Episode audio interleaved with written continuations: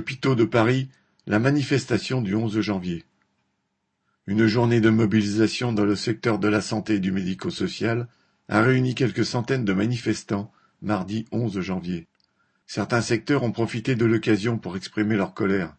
Ainsi, des infirmières et aides-soignantes de réanimation de l'hôpital Saint-Antoine ont protesté contre l'attribution d'une prime de 100 euros aux seules infirmières.